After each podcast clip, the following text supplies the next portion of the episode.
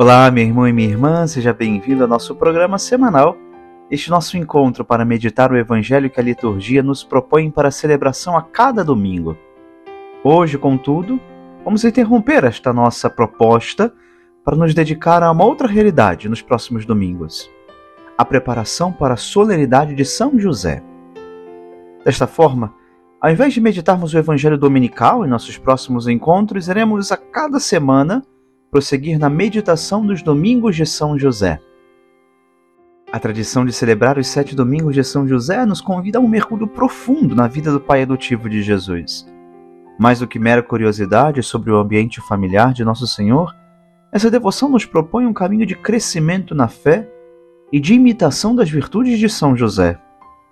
Ao longo de sete semanas, meditaremos sobre sete momentos cruciais da vida desse santo patriarca Através dessas experiências, somos confrontados com as alegrias e dores, os desafios e as vitórias que marcaram a trajetória de São José.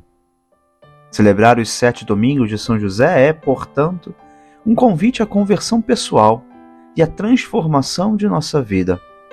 É um tempo de graça para fortalecer nossa fé, crescer em santidade e colocar São José como modelo e intercessor em nossa caminhada rumo ao reino de Deus. Primeira dor.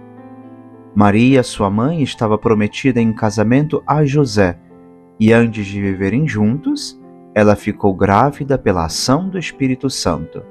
Mateus, capítulo 1, versículo 18. Primeira alegria. O anjo do Senhor apareceu-lhe em sonho e lhe disse: José, filho de Davi, não tenhas medo de receber Maria como tua esposa, porque ela concebeu pela ação do Espírito Santo.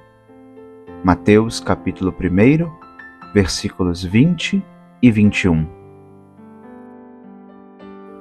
Caríssimos irmãos, estamos, portanto, começando hoje nossa meditação sobre as dores e as alegrias de São José. Final do nosso ano de São José, a nossa área pastoral, por isso dedicamos, especialmente nos próximos domingos, a essa devoção, a esta piedade.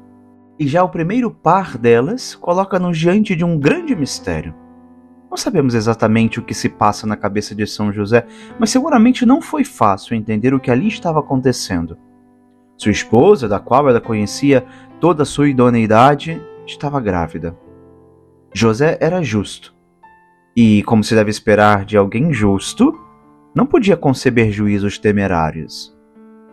Ele sabia, portanto, que estava diante de um grande mistério, de algo que lhe era superior e que, por humildade, ele não era digno de tomar parte.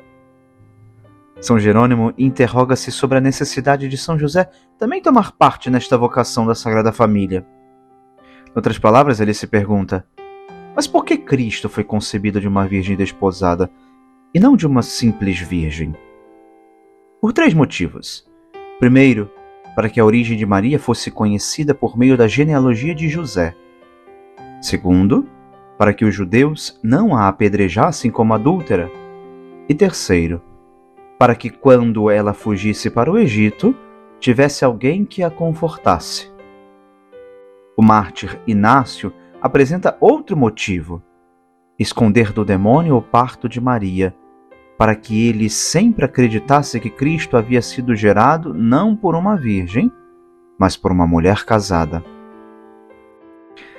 Efetivamente, caríssimos irmãos, o matrimônio de Nossa Senhora e São José é um dos eventos mais significativos na história cristã.